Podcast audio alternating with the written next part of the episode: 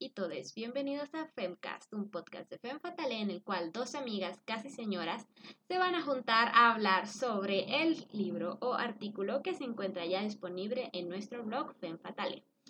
Yo soy Leslie Arias o arroba L Ariasan.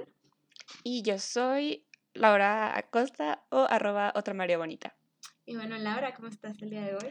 Estoy muy bien, muy bien. Ha- Han habido cambios interesantes en mi vida laboral, que son como de, yay, nuevas experiencias, lo más cercano que he vuelto a sentir a otro primer día de clases. Entonces, exciting times, yay. ¿Qué tal tú? Yay. También es un milagro, ya que como has escuchado mis quejas por casi dos años y medio, pues finalmente se cumplió. O sea, este, logré cambiarme de trabajo, algo que he Salir de esa relación tóxica. básicamente, ajá, desde el primer día de mi trabajo he deseado. Saludos a los jefes del... Los quiero mucho. Gracias por tanto. Gracias por tanto. Nada más o menos, o sea, sí, pero ya saben, hay que seguir el camino y así, ¿no? Claro. Entonces, pues sí, Laura, eso me tiene con un poco de menos ganas de saltar por la ventana. Hoy un, sí un poco de esperanza en el futuro. Exacto. Hoy ligeramente me siento un poquito más optimista, pero solo poquito. Es, un avance. Me gusta, me gusta esa actitud. Exacto, sí, fue como un milagro de Navidad, o sea, un milagro de la Rosa de. Guadalupe. No sé Ya a quién tengo momento. que ir a darle las gracias. Yo siento que no es a Dios porque yo ya nada más estaba bien emperrada así con Dios, diciéndole así como ya sé que no haces nada y quién Que no soy más". tu mejor guerrera. Exacto, entonces realmente no creo que haya sido como interferencia divina. Yo genuinamente creo que por una vez, Te la por rifaste. una vez las Siempre te la cosas- rifas. No, no, no sé, no lo sé. Yo siento que mi participación pudo haber sido mediocre, pero supongo que no tanto, porque al final sí me dieron el puesto. Pero bueno, sí, sí, sí. Pero pues sí, así que por eso pues, han sido días de muchos cambios, ¿no? Ya somos, por Exciting eso dije, times. casi señoras. Estamos También. en este paso final de el adulto joven a la señores. Y creo que es algo que se relaciona mucho con el tema de hoy, Laura, de hecho. De hecho, pues de hecho, el próximo capítulo yo ya voy a tener 25 años. Ahora que lo pienso. Wow, oficialmente. señora. Oficialmente señora de la cuarta edad. Pues oficialmente vamos a ser dos señoras en este podcast, Laura. ¿Cómo te hace sentir eso? Te- Tenemos que cambiar. el lo deberíamos de cambiar. Ajá, señora fatal o algo así. señora Lee. Oye, piénsalo, re- retomar el, el- la palabra señora, que se usa tan Ajá, señora despectivamente. Señora Fatalé. Señora. Chale. Díganos si les gusta ese si cambio, les gusta ese cambio. esa apropiación. Me siento convencida ya. Ya me acerco a las señoritas, la verdad. Es que ya, es que, o sea, nos, nos decían que íbamos a llegar a un punto en nuestras vidas en que nuestro Facebook, si es que todavía usan Facebook, o sus redes sociales iban a estar llenas de compromisos y bodas y, y bebés y créanme que sí pasa. Yo estaba dudosa, Sí, pero Exacto. it happens, es, es, es toda una experiencia. Y yo todavía lo sentía algo lejano, ¿sabes? Como que sí, Exacto. está pasando hasta que ya A otros tus amigas te, se Ujú. empiezan a comprometer y es como que, ¡ah! Como, son unas bebés, pero no, No. ya somos adultos, Ya no son bebés. ya pagamos impuestos. Exacto, y creo que mi primera reacción al enterarme fue como, no, pero somos bebés. Y luego fue como, espera, espera, ya no somos bebés. Ya no somos Ya bebés, reacciona, exacto. tienes 25, tienen 25, cálmate, ¿no? Cálmate, hablé como uruguayo, Cálmate. cálmate. Pero, este, sí, creo que a mí me ha costado dejar como esa idea de, todavía soy un bebé, yo todavía me siento bebé. Es que cuando piensas en un adulto, sigues pensando en gente mucho mayor. No es como que yo sea la adulta. Entonces, Yo he hecho cosas que yo siento que ningún adulto hace y las hice ayer, o sea, yo realmente no siento que, que un adulto se comporte como yo. y si lo sí. hacen, es como de todos los adultos se comportaron así. na- nadie sabía qué estaba pasando, nadie sabía qué estaba haciendo. Ese es el secreto. Y Nadie como, sabe. ¿Cómo es que mi mamá me pudo criar? O sea, o sea, Exacto. a mi edad, ¿cómo pudo haber criado una niña? Yo no podría hacerlo ahorita.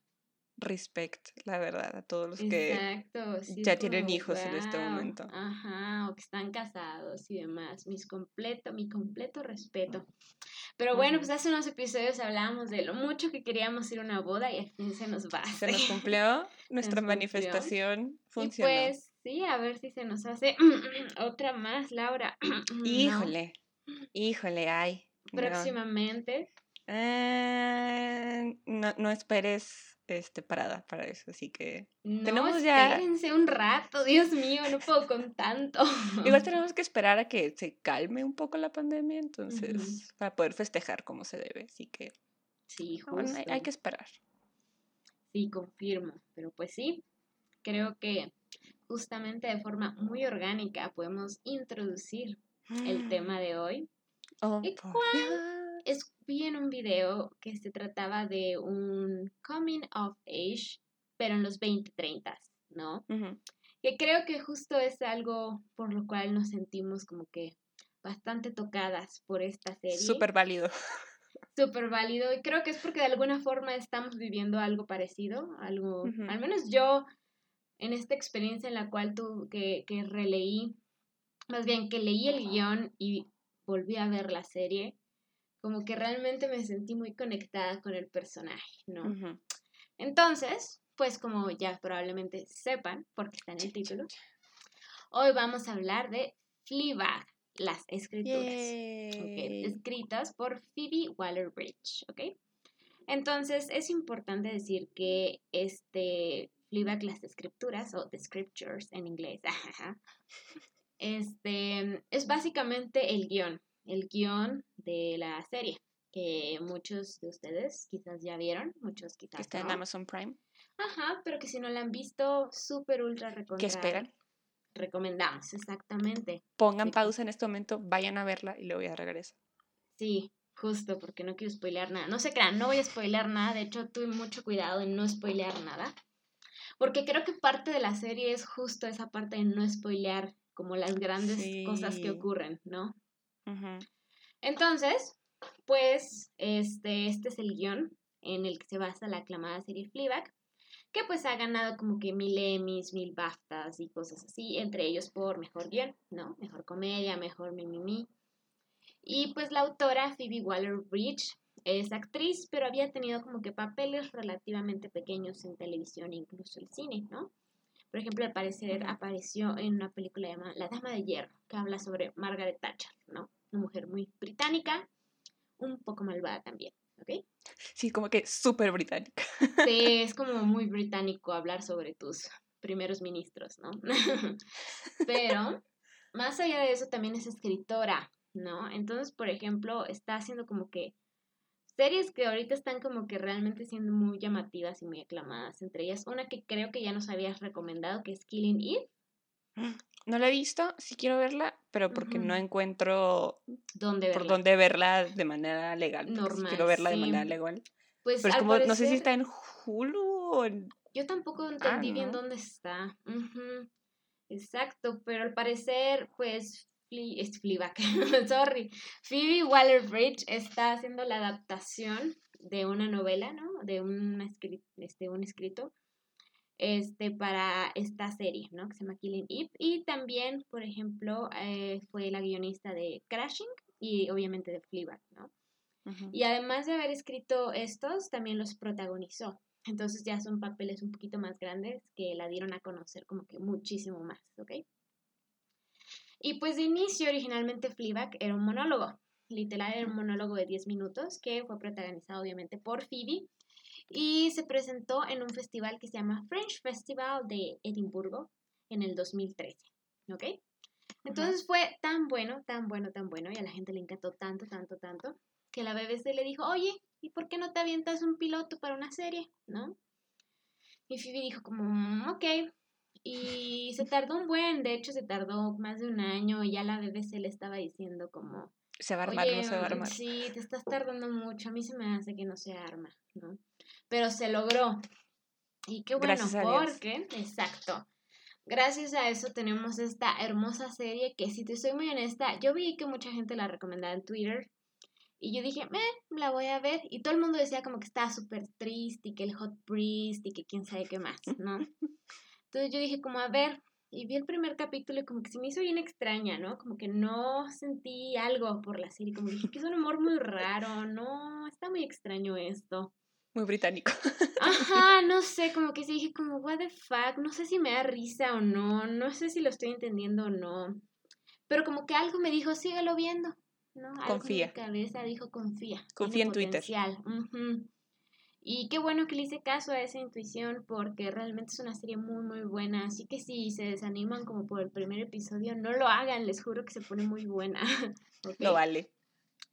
Entonces, Laura, ¿de qué se trata Fleabag? Además de mucho dolor. No. De mucha enfrentarte a tu realidad.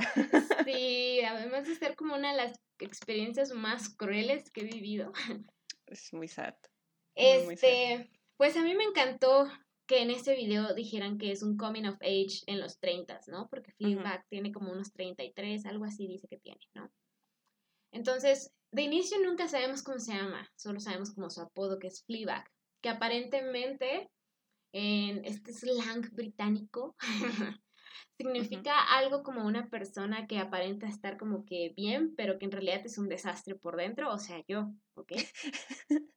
No. Así que de inicio yo me empecé a sentir muy identificada.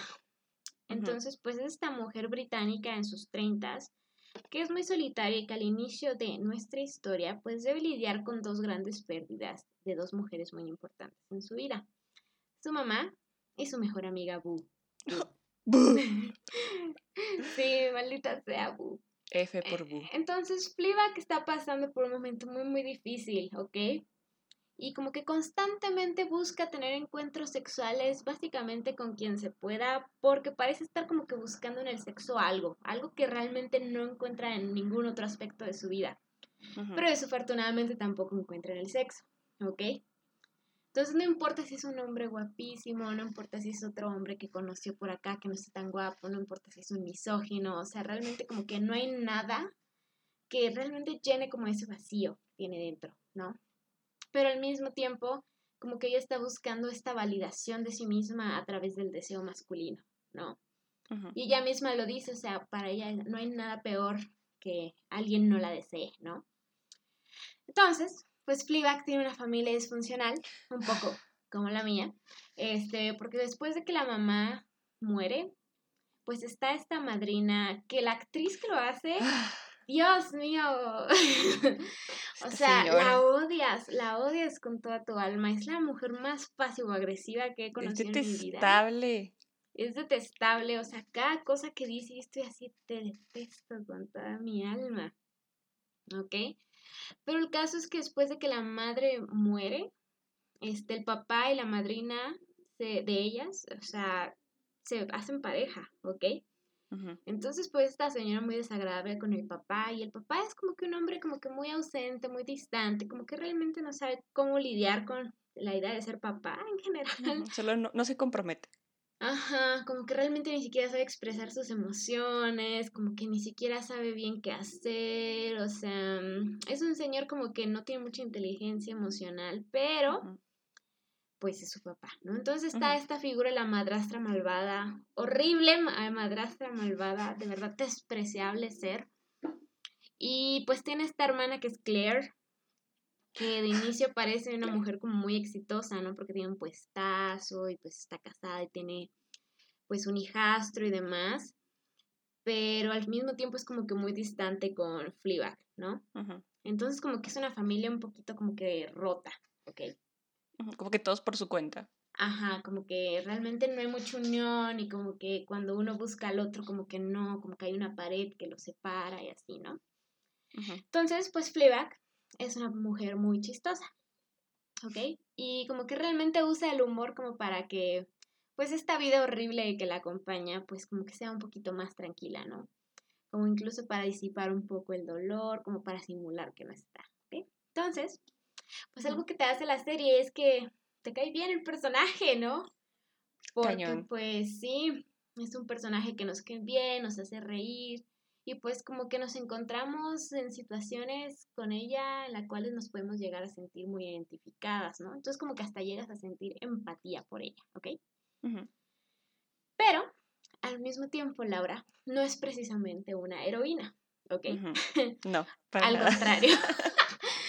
Porque en realidad... También hace muchas cosas muy cuestionables. Exactamente, porque en realidad es un personaje que está lejísimos de la perfección y creo que es una, una forma muy inteligente de la autora, de la Phoebe Waller-Bridge, de crear personajes. O sea, creo que una de las cosas más como impactantes de este guion es justamente que los personajes son como una cosa muy claro oscuro, ¿ok? No son buenos ni malos, tienen las cosas buenas, tienen las cosas malas. Y por eso te duele como más lo que les pasa. Porque dices como, ok, sí, hiciste mal esto, pero mira, es que te pasó esto, ¿no? Pero entonces... no te pues justifico, pero te, entiendo. Exacto, te entiendo. Entonces, pues Fleabag es un personaje muy lejos de la perfección. No se romantizan, que es algo que puede llegar a pasar como romantizar este personaje malo, ¿no? Este, sus errores ni defectos, sino que al contrario, como que en toda la serie ves las consecuencias de sus actos, como que ves que la caga y tienes que ver lo que pasa cuando la cagas, ¿no? Que realmente... Tienes que hacerte responsable, porque eso es ser un adulto. Que es algo que no siempre ves en todas las series y que especialmente no ves como con algunos personajes hombres, ¿no? Que realmente es como, sí, hizo cool, mató a toda esta familia y se fue, ¿no? Y es como, pues no, no ves que tienes que lidiar como con la culpa y las consecuencias de todo esto, ¿ok? Este, entonces, como tienes esta empatía con Fleabag y te cae bien y como que son confidentes, pues al mismo tiempo verla cometer errores sin tomar malas decisiones, te da pues esta sensación de ver una amiga muy cercana cometer errores sin que puedas hacer nada, ¿no? Intentas darles consejos y sabes que no los va a escuchar. Exactamente, es como esa amiga a la que le dices, es que ya no regreses con él y dice, sí, ok, ok, y luego al día siguiente te dice, ya regresamos, ¿no? Entonces tú estás como, Dios mío, no puedo hacer, mm, no puedo obligarte a hacer nada, a no hacer algo. Entonces solo tengo que ver cómo te vas a equivocar y te vas a lastimar en el proceso. Entonces es muy cruel, de verdad es muy cruel esta serie. y pues la serie y el guion, obviamente, tocan temas del feminismo como la objetivización de las mujeres, la menopausia, el empoderamiento, ¿ok? Este, la sexualidad, la amistad entre mujeres, algo que lo toca de una forma muy cute. Y, por ejemplo, también se me hizo muy interesante que incluso habla un poco sobre los hombres y algún tipo de recuperación de la misoginia, ¿no? Con un personaje que es un, un hombre que, pues, realmente como que comete un acto, pues, no muy feminista, no muy decente que digamos, pero como que ves este discurso de un hombre como debatiéndose en el, oye, es que yo sí quiero ser mejor, ¿no? Quiero ser mejor que este hombre asqueroso que fui. Y quiero ser mejor por mi esposa y por mis hijos y mi mimi. Entonces creo que es muy interesante, digo, sí, creo que pues obviamente quienes nos escuchan pueden tener como que esta opinión de que bueno, pero es hombre y pues no quita lo, la violencia que cometió y estoy de acuerdo, pero pues sí, justo creo que la serie maneja mucho este tema como de, de los errores y de cómo hay que pues aprender que todos vamos a cometer errores, entonces creo que sigue un poco como el discurso de, ¿no? Entonces, esta serie tiene algo muy característico y que fue lo que al inicio a mí me sacó mucho de onda, que fue que pues se rompe la cuarta pared, ¿no? Y Fleabag nos habla directamente a la cámara y nos enseña algunas confidencias como si fuéramos amigos cercanos. Así que es básicamente como, como si nos echara esa mirada que tú le echas a tu amiga cuando está pasando algo y no necesitas decir nada más porque lo entiendes. O you know. entiendes. Ajá, you know. Y básicamente eso es lo que hace Fleabag a lo largo de toda la serie, ¿no? Pero también como que de repente se detiene y te habla a la cámara y te dice, bueno, mi papá es esto porque esto y lo demás, ¿no? O bueno, mi hermana yo creo que es anoréxica porque esto, no se va a comer el pastel que le di, bla, bla, bla. Entonces, pues eso hace que sea todavía más cercana tu relación con el personaje porque realmente te está contando cosas que no le está contando a los demás, ¿ok? Entonces, este, pues nuestra, nuestro guion, nuestra serie está dividido en dos partes, dos temporadas, que es la serie parte 1 y la serie parte 2. Y pues en la primera temporada yo siento que se enfoca un poco más como al pasado y presente de Fleabag. Y como que nos deja esta lección de los errores y el dejar ir. Y un poco como que es Fleabag lidiando con la pena de la muerte de su mamá y de Boo, ¿ok? Y en la segunda es donde llega Hot Priest, ¿ok? Hot Priest. Oh, Saludos a Hot Priest. Exacto. Que es justo lo que decíamos, quizás un ejemplo de female gaze, ¿no? Porque es un...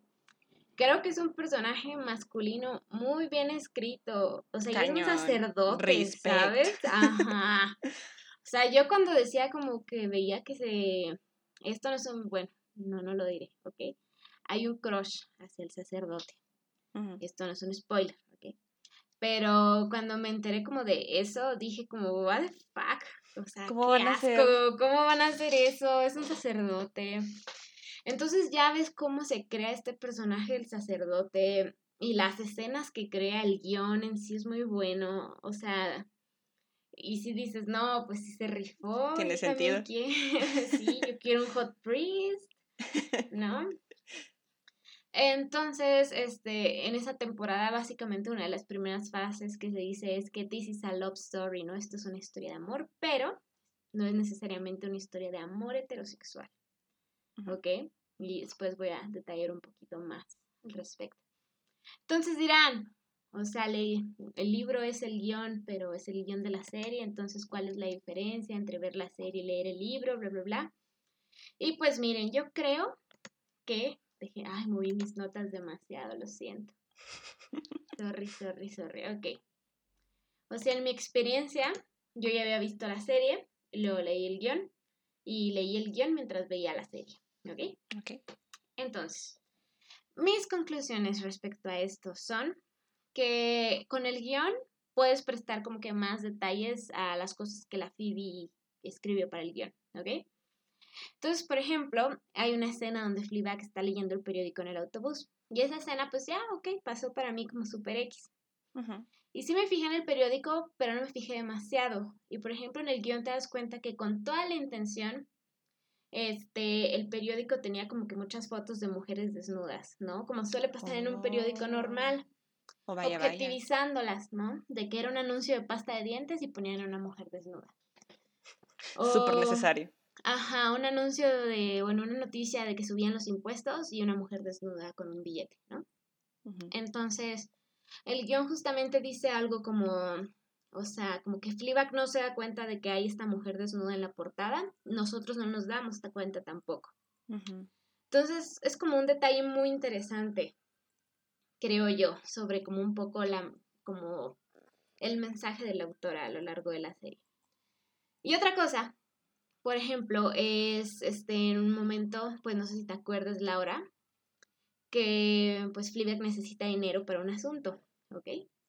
Y el papá le dice como, no, no, no, yo no tengo dinero. Entonces, Fleabag voltea a ver como que una foto, y es una foto de una casita, y ella le dice como, ¿qué, qué onda con esa foto? Y él le dice como, pues es una casa que vamos a comprar en Francia, algo así, ¿no? Entonces, como, bro, no tienes dinero para... Para darle a tu hija, pero sí para... Comprar una casa con tu nueva novia en Francia, ¿no? Tiene sentido. Entonces, ese es un detalle que, por ejemplo, a mí pasó un poco desapercibido, ¿no? Como que fue como, ah, ok, sí. Y pues, por ejemplo, a lo largo de la serie hay como este juego con, hay un objeto muy importante, que es una figura como de una mujer, ¿no? Son los como los senos, el torso, un poco de las pompis. Y pues el significado de esa figura es algo que no te muestran tanto en la serie, pero sí en el guion. ¿Okay? Uh, okay. Ahí como que sí realmente entiendes como que algunas referencias, similitudes que se hacen en relación con Fleabag y la figura y cosas así, ¿no? Entonces, yo creo que el, el guion en ese punto es uno de los puntos por los cuales yo diría como que, ok, sí recomiendo leer el guion. También el segundo es que especialmente si a ustedes les gusta como que las series, el cine, la producción, el entretenimiento, todo esto, o sea, creo que leer el guion es como una de las cosas que más me han iluminado en ese aspecto, ¿no? Porque pues una cosa es ver como la producción ya, el resultado final, todo hecho, pero entender como todo lo que está detrás, creo que a mí me ayudó como a ver una visión un poquito más crítica de todo el trabajo, ¿no? Ok. Y pues, por ejemplo, puedes ver que el guion tiene que ser bueno, eso es un hecho, pero que también necesitas tener unos actores y unas actrices buenísimos. ¿no? Porque pues claro que lees el guion y dices, ok, me gusta, me gusta este contenido, pero no, no tiene vida hasta que ves al Hot Priest diciéndolo de la forma en que lo dijo, ¿ok? Y por lo tanto también te das cuenta como de la importancia de un director que te vaya diciendo, no, es que hablo más así, es que yo le entiendo esto al guion y demás, ¿ok? Entonces, pues como que te deja un poco la reflexión de que pues sí se necesita un buen guion, pero también necesitas como que grandes, este, talentos de actuación, pero también necesitas como que un buen director un buen productor y bla, bla, bla. ¿Ok? Entonces, básicamente, este, guion y series son básicamente lo mismo.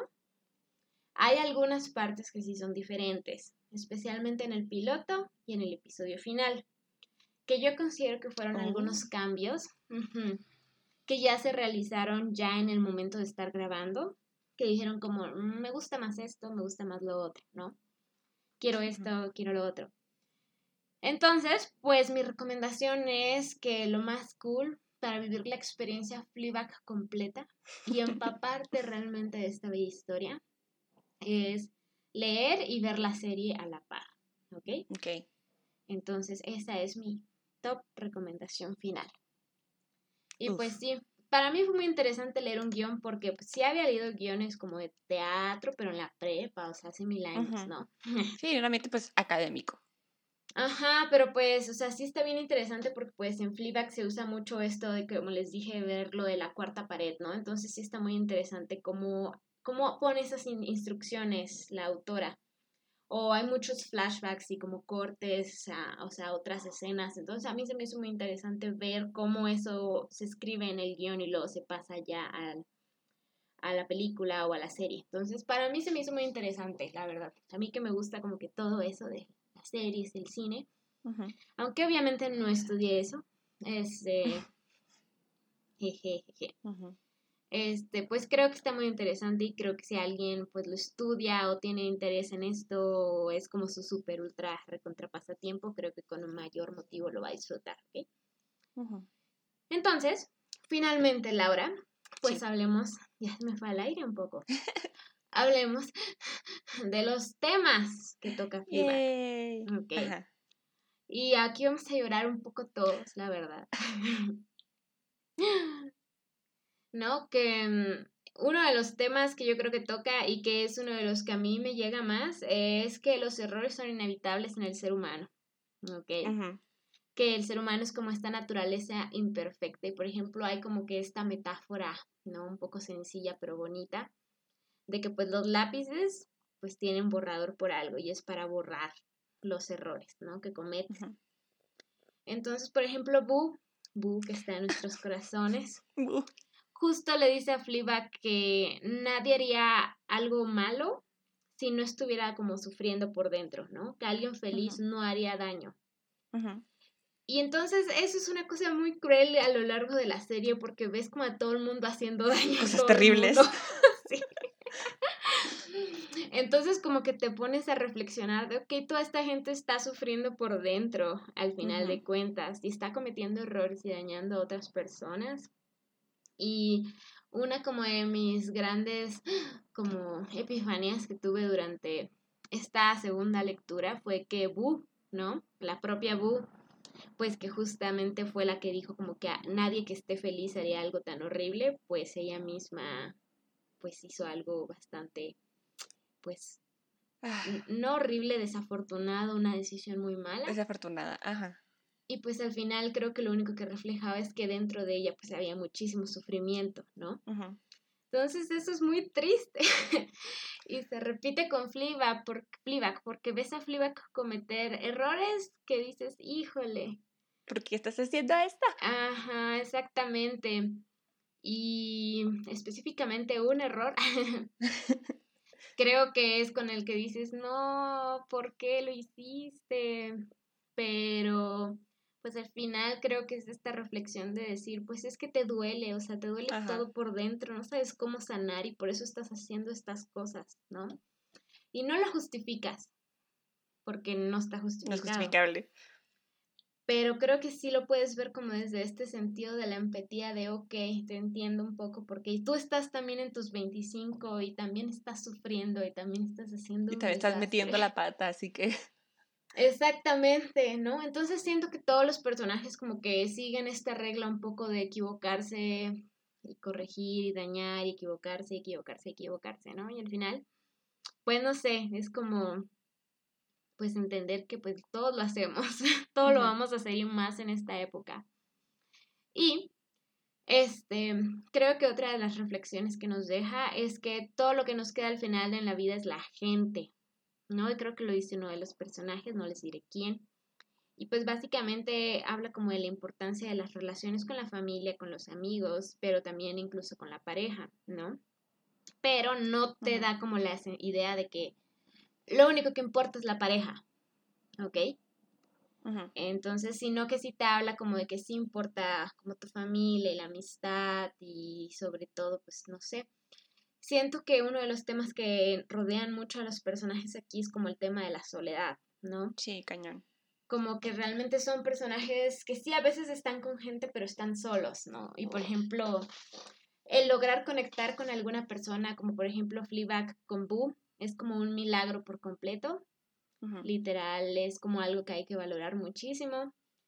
Y pues, pues es algo que, que yo siento que la serie te da como que el mensaje de en este mundo como que de circunstancias extrañas, donde nada tiene sentido, donde todo es horrible, como que realmente, no llores Laura, como que realmente, este, nos queda como que el amor, ¿no? El amor a final de cuentas. Y creo que también habla un poco sobre el feminismo y la mujer moderna, ¿no? Por ejemplo, toca este tema de la hipersexualidad de Fleabag, ¿no? Que es como esta constante, ok, yo soy mujer, ok, voy a tener mucho sexo porque así de alguna forma, pues me están validando los hombres, ok, de alguna forma esto se siente menos solitario o de alguna forma esto se asemeja a una conexión, ¿no? Este, pero también creo que pues a veces los problemas de Fleabag nos pueden parecer, en el cuestión de feminismo, nos pueden parecer un poquito lejanos porque al final mujer blanca en país desarrollado, ¿no? Of course. Y un ejemplo es un drama que ocurre cuando a la hermana le cortan el cabello feo y va con el estilista y hace un monólogo sobre la importancia del cabello y es como, ok, sí, pero bueno, es como, Kim, people are dying, ¿no? Hay mujeres negras que están batallando justamente con su cabello porque no las toman en serio. Exactamente. Y es como, bueno, no sé. O sea, pero al final de cuentas, pues hay que entender que Phoebe y Fleabag, pues al final son esta mujer blanca en un país desarrollado y esta es su perspectiva del feminismo y de los retos del feminismo, ¿ok? Entonces, pues sí. Y finalmente creo que es una historia de amor, pero también, más bien, creo que es una historia de amor propio. ¿okay? Sí. Y creo que es una historia de aprender a perdonarte y a dejar ir y a sanar. Entonces, cuando dije al inicio que esto era una historia de amor, pues realmente es una historia de amor, pero creo que es una historia de amor hacia ti, ¿no? Como de aceptar estos errores que vas a cometer, dejarlos inevitablemente. Ajá.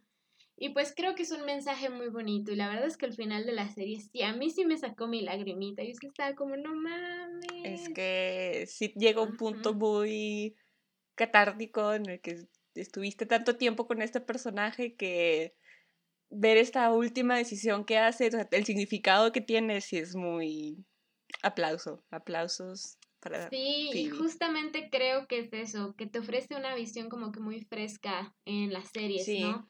Que ya no te ofrece como que el mismo final cliché ni el mismo final que tú quieres que pase, ¿no? Pero que sabes que quizás en la vida real no pase. Creo que es un final real. O sea, como dicen los Simpson, ¿este es un final feliz o es un final triste? Es un final y eso es lo que importa, ¿ok? Entonces, esa es como que mis reflexiones sobre, sobre Fleabag. La verdad, a mí me encanta, o sea, el personaje, la serie en general. Como que, no sé, les digo, al inicio yo sí estaba así como que, ¿qué es esto? ¿Por qué no se habla?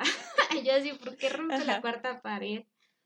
Pero la verdad es que al final estás así como, sí, rompe la cuarta pared, quiero que me lo cuentes, quiero saber háblame, quiero que me digas qué opinas, ¿no? Entonces, pues sí, es muy cute. Y pues solamente son estas dos temporadas y creo que no necesita más, pero la autora dijo que quizás cuando tenga unos 50 años tome el personaje y haga algo, ¿no? Como una Fleabag señora. Uh, Entonces, claro que lo vería, sí. Ay, pues bueno, no sé si les, no, no les spoilearé, pero pues es que hay mucho simbolismo en muchas cosas, porque, bueno, no lo spoilearé, pero por ejemplo ahí está la figura del zorro, que está alrededor del Hot Priest y pues significa algo más, ¿no? No les diré más, pero pues súper recomendada. Te lo diré a ti después, Laura. pero pues sí, eso fue Fleabag. ¿Qué opinas, Laura, de esta hermosa serie que me hizo llorar? Ay, pues así como tú agradeciste que le diste una segunda oportunidad, yo también agradezco que tú le hayas dado una segunda oportunidad porque me pasó exactamente lo mismo. O sea, vi los primeros capítulos, me quedé de por qué todo el mundo está mamando esta serie tanto, si es muy extraña. Y yo sí la dejé, dije, pues no la voy a terminar X. Y luego tú la empezaste a ver, me dijiste, termínala. Y fue de, ok, si tienes ya el sello de aprobación de, de Leslie, ya sí lo tengo que ver. Y wow, qué bueno que, que sí lo hice porque para mí sí la, la, segunda temporada, no quiero decir que se come a la primera, porque también es muy válida la primera, pero la segunda sí se ve una transformación, creo que un poco más eh, drástica de Fleabag, en donde ya la puedes ver sí un poco más madura, pero igual cometiendo muchos errores, pero enfrentándolos de una manera un poco más diferente a como lo hizo en la primera temporada. Sí, justo. Este, entonces, sí es, la neta sí me gusta también bastante cosas, sí, sí a todo, a lo que dijiste, o sea, el guion, las actuaciones, la producción, este, la manera en que maneja el crecimiento de cada uno de los personajes y todas las temáticas que, que hay. Y también como mencionaste, creo que es un ejemplo muy, muy de textbook de lo que es el, el female gaze, porque en parte sí te habla bastante hay toda una escena en la que se está diciendo de que, oh por Dios, el cuello de esta persona. es como de, Exacto. oh por Dios. Y tú como espectador es como, es que sí es cierto, mira su cuello. Es hermoso. Exacto. O por ejemplo, un momento que le toca como que el brazo y está como que ¡Ah! me tocó el brazo. Exacto, y es como, bro, sí, o sea, es que así empieza este asunto, es incómodo, es extraño, es como que, ay, me tocó, o sea. E, e, ese, tipo de tensión sexual, pero no objetivizado, como siempre lo estamos viendo, es como de, pues muy refrescante, la verdad, porque es muy humano, o sea, si, si logras conectar con todos estos sentimientos.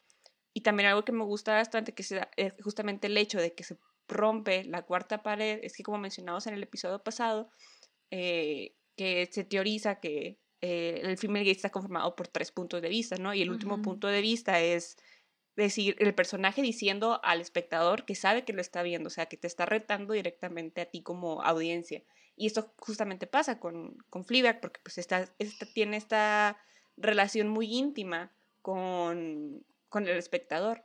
Y creo que también es muy importante ese tipo de relación, porque durante toda la serie también vemos a Fleabag batallando mucho como para tener relaciones concretas, o sea, sinceras, y vemos que con la única persona con la que sí tiene esta relación durante la serie es contigo como espectador. Entonces te das cuenta que, que es, este personaje con todo este potencial, pero ves que no lo está explotando con los demás, que nada más lo está explotando contigo. Entonces lo vuelve una experiencia súper personal y de que si, si quieres que pueda tener esta misma relación contigo, pero a la vez como que quieres que nada más se quede contigo, me explico, porque también hay una parte en la que un personaje como que se da cuenta de este tipo de, de, de, este, de, esa asociación. Se la cuarta pared, ajá. Ajá, y tú misma te quedas como de, o sea, se dio cuenta, o sea, esta, este otro personaje se está involucrando en la relación que yo tengo con Fleabag, cómo se atreve, o sea, ¿qué está pasando? Y justamente es, eso, es, es Fleabag ya como bajando un poco la, la, guardia, o sea, nosotros somos como su, su escudo, o sea, los, las paredes que está construyendo alrededor de los otros personajes, nosotros le estamos ayudando, porque le estamos ayudando a, a nada más decir todo esto muy personal o muy íntimo a estas personas ficticias que somos nosotros. Entonces, sí el momento cuando hay como que este mismo quiebre de esta dinámica con el otro personaje, sí es como de, aquí está pasando algo muy importante, o sea, no es simplemente que se dio cuenta de este detallito, es que Fleabag ya está bajando su guardia, o sea, ya está dejando entrar a alguien más que no somos nada más nosotros. Mm, exacto. Entonces también que, que en cierto punto del final también hay, hay como una decisión súper simbólica de este tipo de relaciones y te quedas de, wow, o sea, por eso no puede haber una tercera temporada, porque sabemos que Fleabag ya llegó a un punto de crecimiento en el que tenemos que dejarla ir, tenemos que dejar ir esta hermosa serie y estos personajes y todo eso, porque ese simplemente es el ciclo de la vida, o sea, no puedes forzar a personas a, a quedarte contigo porque Fleabag lo ha hecho, Fleabag lo ha intentado, vimos que él le salió súper mal. Y entonces es como te, te, giran esta situación, o sea, como te ponen en los pies de, de, ella, de tú también tienes que dejar ir, tú también tienes que aprender a, a, que la gente se va, tienes que aprender a que las cosas no salen tan bien. Entonces, uh -huh. sí, se, se, vuelve incluso una experiencia como muy didáctica, creo. Uh -huh. De también reflexionar un chorro sobre ti, que es algo que yo no esperaba de, de la serie, que fue de, va, vamos ¿verdad? a ver esta, yo también esta, así. esta comedia extraña británica, no esperaba una introspección uh -huh. sobre mi soledad y la manera en que me relaciono con las personas que me rodean. Entonces sí, o sea, respetos a, a Phoebe completamente. Exacto, y es que e, es justo un poco eso, porque como que siento que la serie lo que te dice, y esto no es un spoiler, ojo, es un poco como vete a aprender tú también, vete a uh -huh. conectar con otra gente tú también. Como, ok, ya, ok, aprendimos, ya se acabó esto. Pero o sea, ya, ya, aprendimos tú. todo lo que podíamos del uno del otro y está Ajá. bien.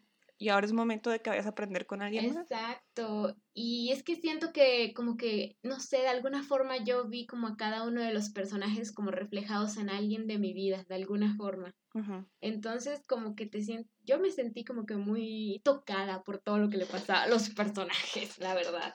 Uh -huh. O sea, por la hermana, por el papá, por Boo, o sea, yo sí estaba por el Hot Priest, y pues es muy interesante que muchos de los personajes realmente ni siquiera tienen un nombre. Uh -huh. Entonces siempre te refieres a ellos como papá, este, hermana, hermanastra malvada, este, hermanastra. La hermana sí tiene nombre, se llama Claire. Pero por ejemplo, madrastra, ¿no? Madrastra malvada, uh -huh. básicamente. Y este, y siento que esa, ese hecho de que ni siquiera tengan nombre es que tú les puedes poner nombre porque tú uh -huh. sabes a quién se parece y a quiénes son. Y quiénes son, ¿no? Entonces, pues no sé, a mí también me dejó reflexionando bueno. Yo que ve así de sí, los errores y quién sabe qué más. Entonces sí, es muy, muy cruel verlos tomar como que sus malas decisiones y como generas esta cercanía y confidencia, te duele mucho cuando pasa sí. algo. O sea, sí pasaba algo y yo estaba así todo el día de no manches, pero le dijo esto. No es como que tienes que recordar de que esto es ficticio. Ajá. ¿O no? No, no lo sé, quién sabe. Pero pues sí, entonces, pues sí, la verdad, conclusión es horrible. No, súper para llorar. Creo que yo la asemejo un poco a Bojack Horseman, que es otra serie que a mí me gustó mucho. Eso y no que igual es muy buena también. Y también toca temas muy interesantes. Y justo me gusta que como que te hacen ver a un personaje y dices, ah, lo detesto y lo te dicen como segura mira todo lo que le pasó antes, ¿no? Y es que yo siento que yo soy un poco así como pensativa en la vida, ¿no? Como que pienso, ah, esta persona es malvada y luego digo, bueno, pero luego esto y lo otro, ¿no? Uh -huh. Entonces, eh, como que me recordó un poquito a esa serie por si alguien quiere como que la referencia en ese sentido, de que igual como que no romantizan a este personaje fallido, ¿no? Como a este personaje antihéroe, Uh -huh. No es como que sí, es tan cool hacer daño a la gente. Es como, no, dude, está mal. Mira cómo lastimas a la gente. Mira las consecuencias. Mira por qué lo estás haciendo en realidad. Exacto. Entonces, sí, pues igual no todo es como malo en esta serie. Malo en el sentido triste, sino que realmente tiene unas escenas de comedia que son como que, sí. wow. Hay una cena familiar que es una obra de arte, la cena. Ah, también todo, todo, el back and forth con la estatuilla también es. Ah, me es encanta, me encanta. También lo de la terapeuta, la escena del autobús justo cuando empieza leyendo el periódico, todo eso es como wow, wow, wow, esto sí es comedia. Y por ejemplo, le estuve viendo unos videos de Phoebe y ella dice algo como que, pues, o sea, es que esto del humor británico y el humor americano, y supongo que no consideró el humor mexicano. Hello. Se le olvidó. Se le olvidó que conectó con nosotras desde el otro lado del continente. ¿No? Este dice como que si es gracioso, tiene que ser gracioso en todas partes. Y siento que Fleabag más o menos como que logró esto, pero siento que al inicio a mí sí me costó. Sí, same como que sí decía como que, ok, so, supongo que así es en Reino Unido. Supongo, que, esto les hace reír cuando toman el té.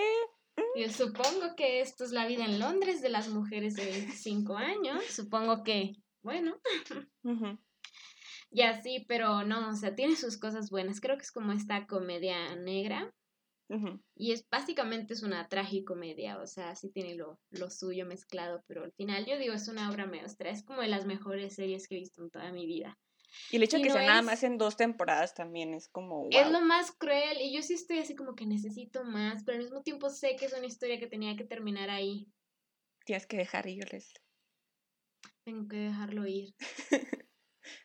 pero pues sí, lo deja ir, pero pues sí, Hot Priest, o sea, se volvió mi crush y de alguna forma yo lo odiaba. Yo decía como, ya cállate, te amo y así, o sea, no puedo creerlo. Deja de ser tan adorable. es que es eso, es como, eh, no sé, y creo que incluso el tema de las masculinidades en la serie, porque te digo, como que habla mucho de esto de ser una mujer moderna en Reino Unido, ¿no?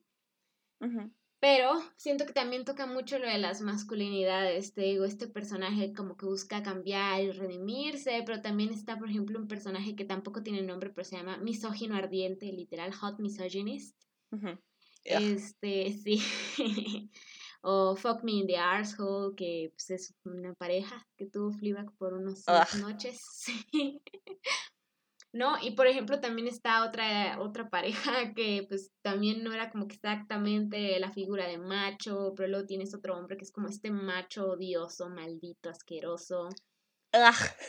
Ajá, entonces es como que muy interesante, pero también tienes como que esta masculinidad un poco más saludable, entre paréntesis, creo, del Hot Priest, que como que se ve un poquito más como Mm, caring, creo que sería la palabra. Y, que, y creo que por eso entra como que en este female, female gaze, ¿no? Como Ajá, pues todo lo de personificar al hombre. Ajá, es como decir, wow, un hombre que sí se preocupa por mi existencia. ¿Qué? ¿Alguien que se hace responsable de sus emociones? ¿Qué? exacto. Entonces es como, wow, pero no, sí, wow, mis respetos, un aplauso, Phoebe. Gracias por tanto. Sello de aprobación de señoras Fatale. Cañón. Entonces, algo que me gusta mucho es que, y siento que es un fenómeno que estamos viendo también ahorita, que es pues, justamente lo que mencionábamos al principio, que es todo eso de que antes de tener la percepción de que no, a tus 30 ya tienes que estar casada, ya tienes que tener tu casa, ya tienes que tener tus hijos, y ese es el estilo de vida, ¿no? Que a lo mejor sí le llegó todavía a la generación de nuestros papás pero que por igual la, la sociedad en la que vivimos y el, internet y pues todo lo que quieras culparlo, ¿no? Siento que sí la, la, maduración de las personas que antes se daba en sus 20, ahora sí se está como que retrasando en sus 30, en donde ya la gente no se quiere casar, no quiere tener hijos, sabe que no puede comprar una casa y ese mm, tipo de cosas. Entonces siento que Fleabag lo que justamente hace es lo que decías, de te trae un coming of age, que estamos muy acostumbrados a ver la historia coming of age, de el chavito o la chavita que terminó la prepa y va a la, a la universidad. estudiar o bla, bla, bla. Ajá, y ahí lo resuelve y pum, se acaba final feliz. Y es como de, dude, ¿no? O sea, todavía tienes un mundo por delante, incluso terminando la carrera, incluso ya en tus 30, incluso ya en tus 35, incluso ya en tus 40, o sea, hay todavía todo un mundo de posibilidades y el hecho de que se normalice tanto con Fleabag y que te lo muestre como muy orgánico, en donde nunca, bueno, al menos yo no siento que se le haga mucho, bueno, sí, sí se le hace como que el shade a Fleabag de que es que ya estás grande, ya deberías estar casada, no sé qué, pero notas que a Fleabag pues le vale, porque ella está viviendo su vida a su ritmo que, que ella quiere y está súper bien, es súper válido. Entonces, que, que, podamos ver ese tipo de cosas y que ese tipo de narrativas esté justamente enfocado, yo creo que sí, completamente que esté enfocado a, a personas en el rango de edad de, de Fleabag, pues, para decirles de, o sea, estás aprendiendo, todo el mundo estamos aprendiendo en todo momento, no tienes que tener tu vida ya hecha perfecta simplemente porque tienes 30, o sea, eso no tiene ningún sentido y más en este mundo tan caótico en el que estamos viviendo. Exacto, y por eso yo sentí que me sentí como muy identificada con el personaje, porque pues la ves como teniendo todos estos problemas financieros, como que su un desastre a los 30. Y yo siento que cuando yo me gradué de la universidad, como que yo tenía esta idea de que tenía que tener como que mi vida resuelta, ¿no? Exacto. que iba a conseguir un trabajo así y un departamento y todo iba a empezar a salir bien. Y spoiler, todo oh, me sorpresa. Salió mal. Exacto, o sea, todo lo contrario, como que todo salió cero como lo esperaba. ¿No? Y pues como que lidiar con esa expectativa fue algo que tuve que aprender igual a dejar ir y decir como, ya, deja de presionarte al respecto. Ajá. O sea, estás como que muy apenas sobreviviendo como para todavía estar preguntándote por qué no tienes coche a los 25 mientras estás viviendo sola aquí en esta gran ciudad, ¿no? Ajá. Entonces, este, pues no sé, creo que lo dice, por ejemplo, una banda que igual me gusta mucho y que la súper recomiendo. Espero que no hayan sido acusados de nada, ni cancelados, ni que hayan sido, pues, nada, ¿ok? Confío en ustedes, hasta puse que me adoptara el vocalista Roberto Musa, adóptame. Este cuarteto de Nos dice, tiene una frase que es como sin cambiar, pero siempre cambiando, y creo que es algo así, o sea, siempre estás creciendo. Y pues es que justo estas películas de Coming of Age, de que pues ya tu mayor éxito es como saber qué quieres estudiar a los 18, pues es que ni siquiera acaba ahí, ¿no? Porque es mucha presión. Sí, es que si lo piensas bien, yo, o sea, yo tuve decisiones, mi razonamiento fue de un adolescente al escoger esta carrera y ahora tengo que lidiar con esa decisión el resto de mi vida. Y es como, no sé, eh, así que creo que es como que muy importante que justo se hablen de esos, estos relatos, ¿no? De mujeres un poquito mayores, porque ni siquiera podemos decir viejas, seguimos siendo jóvenes, por más que yo nos diga señoras y casi señoras. Tenemos todavía nuestra vida por delante. Ajá, y lo decía este, nuestro gran fondeador, casi casi con de México, Guillermo del Toro. O sea que era los, ajá, literal es este, el nuevo Conacit este, por favor, patrocíname a mí también. Saludos, Guillermo del Toro. Saludos, Guillermo. Te amamos. Este... Estás en nuestra lista de hombres que sí respetamos. Sí, sí, sí, sí, sí. Tú sí. Yo tú sí. no nos decepciones, Guillermo, por favor. Por favor. No me hagas quitarte de la lista. ¿no? Entonces decía algo así como que él a los 25 sentía que se le estaba yendo el tiempo, ¿no? Que ya, ya, pues ya tengo 25, no he hecho nada, soy un fracaso pero que en realidad nos queda como que muchísimo tiempo por delante y siento que Fleabag como que maneja este mismo tema, como que, bro, apenas tienes 30, relájate, te quedan unos, tristemente unos, que 50 años más. Dios, no sé si pueda con tantos.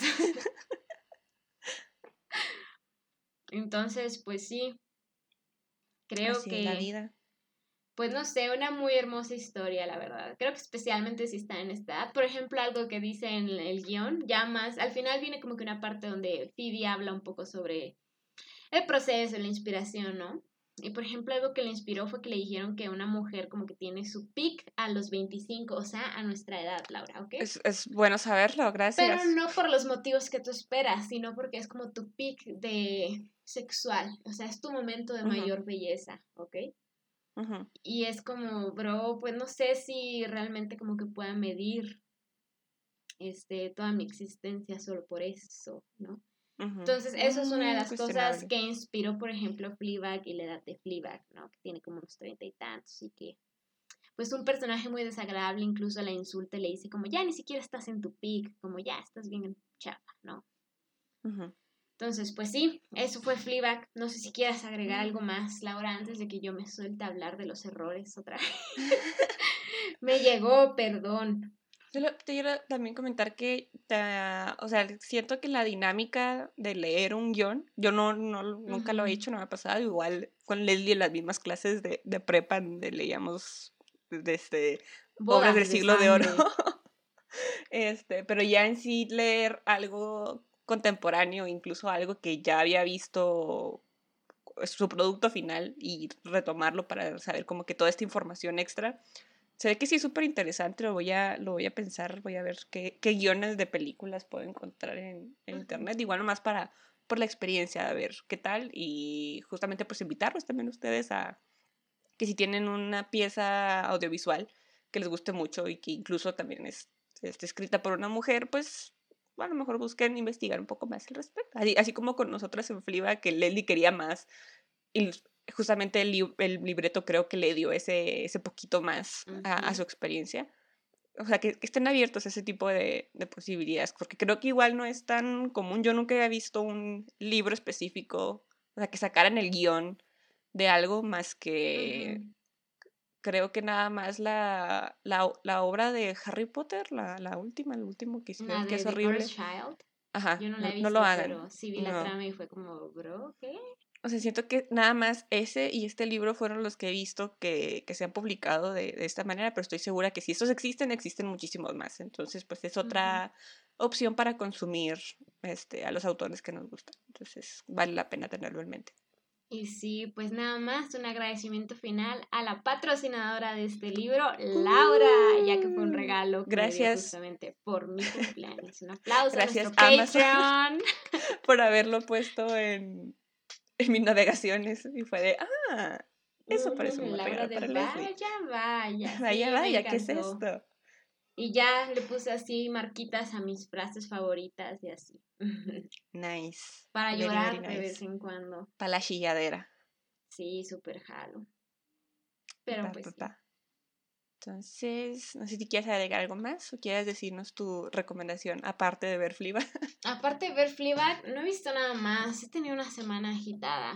Mm, he estado escuchando música nada más. Pero pues sí. Vean recomiendo Bring Me Horizon. pero pues no sé si Mm. han sido cancelados. Espero que no. Según yo no. Ah, por favor. Muy difícil esto, ¿eh? Igual podemos hacer un, un, un capítulo algún día de separar el autor de, de la obra. Sí he pensado este, en hacerlo porque, pero como que tengo, creo que tengo muchas opiniones al respecto, porque Es que creo es que si gris. están vivos y les estás dando dinero, como que no me siento tan feliz de eso. Por Ujú. ejemplo, a mí me gustaba mucho Marilyn Manson, ¿ok? Y pues hace poco sí lo acusaron pues de pedófilo, violadorcillo y abusador y así. Lo usual. Y a mí, pues es un artista que sí me gustaba mucho, pero sí ya no lo he vuelto a escuchar porque digo, pues no le voy a dar dinero. ¿no? A este señor. Pero, pues, por ejemplo, me gusta también mucho Bukowski. Bukowski tampoco era muy ejemplar con las mujeres, pero Ujú. Bukowski ya está muerto, ¿no? Entonces es como, pues ya no estoy favoreciendo a Bukowski de alguna forma. Ujú. Entonces sí tengo como que estos sentimientos encontrados. Creo que sí se puede separar al autor de su obra, pero creo que es como un statement político el no Exacto. hacerlo. Ujú. A mí me pasa mucho con Woody Allen, que antes de Ah, saber sí. todo su, su rollo Que me un gustaban mucho sus películas. que es un Perdón. puerco, es una persona bastante desagradable, Sí. pero que incluso, o sea, hasta me duele decirlo que una de mis películas favoritas es escrita por Woody Allen y es muy triste porque es una Mm, muy buena película. ¿Cuál es? La de Medianoche en París. Ay, es muy cute, sí. Maldita ese- sea, estúpido pervertido. Incluso también una vez le compré, bueno, no le compré a él, ¿verdad? Se lo encontré en una librería, un libro so- con este, pequeños relatos también escritos por Woody Allen, que también son muy buenos. Es como de... Ya después de Pues saber sí. todo lo que hice, es como de, ok, o sea, ya activamente no quiero hacer acciones que puedan beneficiarlo o ni siquiera recomendarlo porque luego otras personas iban a consumirle y... ah. Exactamente, es como este dilema, pero pues por ejemplo, o sea, por ejemplo con el caso Maradona, ¿ok? Que era Ugh. algo que yo hablaba con, pues, mi novio heterosexual, ¿no? Que sí le gusta el fútbol y que por fortuna, pues, no, no se puso intenso ni así. O sea, podemos reconocer que sí era un gran jugador de fútbol, ¿ok? Sí, muy bueno, pero también era un maldito misógino, ¿ok? Exactamente. Y ambas cosas pueden coexistir en una sola persona y una no quema, no mata a la otra, ¿ok? O sea, no, no Sigue siendo ser un gran jugador no le quita lo misógino, ¿ok? Ser un misógino no va a quitar que es un gran jugador, pero creo que ser un misógino tiene sus consecuencias también. Debería. Eso a nuestro sistema de, de justicia. Debería, pero pues realmente salió bastante pues limpio en ese aspecto, porque pues en otros aspectos no salió tan, tan limpio, ¿no? Entonces, pues sí, ¿podemos dejarlo para otro capítulo? Podría ser. Podemos, pues sí, creo que es, un, es un buen tema. Un Díganos buen si quieren escucharnos discutir sobre hombres Pelear. horribles y mujeres horribles, también. Sí, pues también hay mujeres cancelables, ¿no? Mm, mm, mm. Qué difícil es esto. Pero pues sí, yo sigo esa regla. Si está vivo, ya no lo consumo. Ajá. Pues sí. O al menos así, de plano tengo que Ilegal. medios alternativos. Sí, digo, medios alternativos, no, no ilegal, yo no dije eso. Tu, ajá, tu medio de alternativo de consumo de cabecera. Cada uno tiene uno. Ya. Exactamente, pero pues algo así tienes que proceder al final de cuentas. Ujú. Chale, es que es muy triste. Ay, qué complicado es vivir. Y ya por eso estoy como, no. Por eso, bueno, ya cuando recomiendo una banda y así estoy como, ojalá no haya salido nada de ella. Que ya ni siquiera quieres ver. Porque no sabes Sí. qué vaya a pasar. Ya estoy así como caminando, como en el bus caminas, así de, le picas y ¡pum! Resulta que ya lo acusaron de pedofilia o algo así. Pero no, sea. según yo hasta ahorita, Siguen limpios. Bring Me the Horizon estaba limpio. Creo. Ay, esperemos que sí. Esperemos que sí. Pero bueno, Laura, ¿tu recomendación? Mi recomendación, tengo dos recomendaciones. A ver. Son muy diferentes una de cada otra. La primera se llama White Lotus, o The White Lotus, no me acuerdo, que está en HBO Max. Ok. Que había visto que, o sea, mucha gente la veía y la recomendaba, pero luego el nombre no me llama la atención, el póster tampoco me llamaba la atención. Pero luego vi que Estética Unis- Unisex, un el podcast que siempre mencionamos aquí, este, es- estuvo en hiatus y como que ya va a regresar. Y el capítulo en el que con el que van a regresar es justamente hablar de The White Lotus con Ujú. Yumko o eh, Latinoamericana, Ah, que sí también somos muy fan de ella. Ujú. Entonces, se fue de que, ok, tengo que estar lista para entender su conversación y qué bueno que lo hice, porque sí, es una muy, muy buena serie. Es nada más una temporada, creo que son como 16 capítulos. Y, o sea, se trata de este hotel que se llama The White Lotus, que está en Hawái y que justamente llega como un barco con eh, turistas blancos, heterosexuales, este, ricos. Y pues es toda la dinámica que tienen con las personas que trabajan en el, en el hotel. Entonces es- está como que todas estas mini peleas de poder que hay, todas esas desigualdades que hay y pequeñas violencias que pueden ejercer desde su estado de privilegio.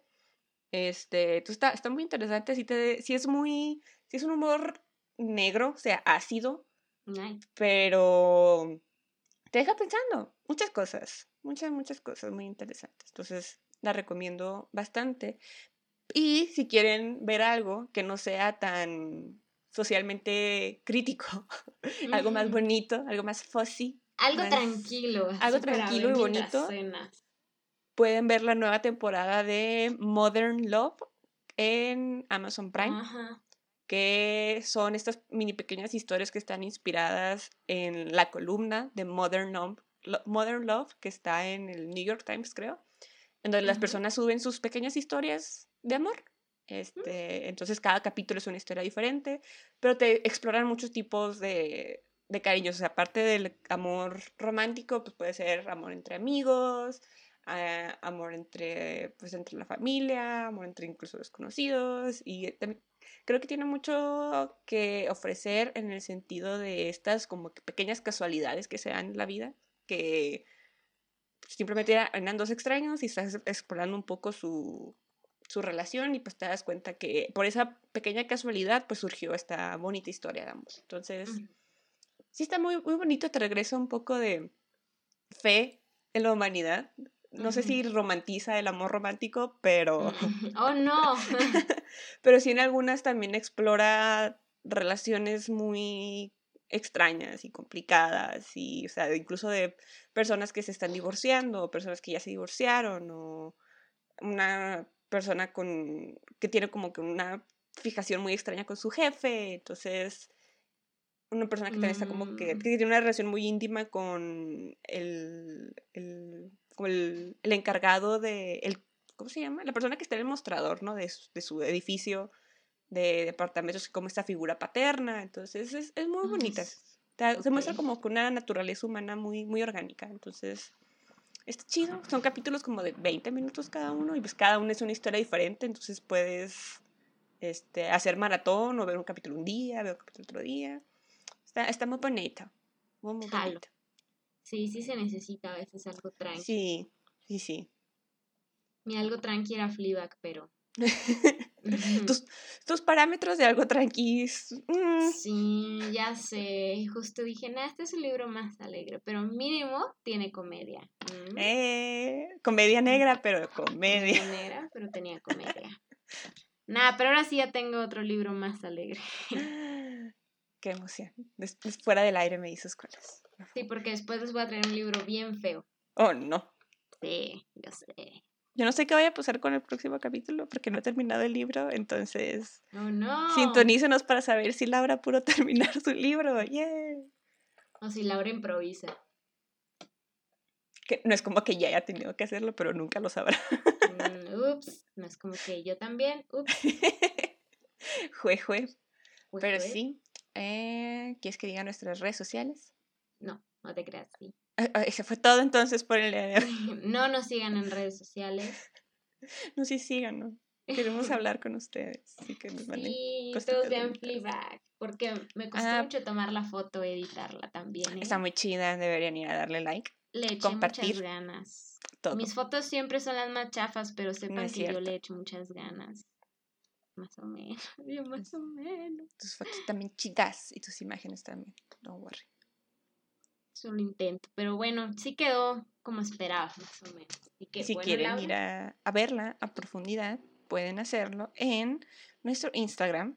Bueno, primero lo pueden leer la, reseña completa con igual con la foto en femfatale con doble M y doble al final, punto wixsite.com, diagonal inicio. También nos pueden seguir en nuestro Instagram, que estamos como fata.le con doble al final. Y en Twitter como fata-le con doble E al final también. También pueden encontrarnos en los YouTubes, los Spotifys, en Facebook y pues en todos lados, con que nos busquen como Fem Fatale o ya de- desde el blog, pues ahí están todos los links. Y pues sí. Y eso es todo por hoy. Muchas gracias por escucharnos. Bye. Bye.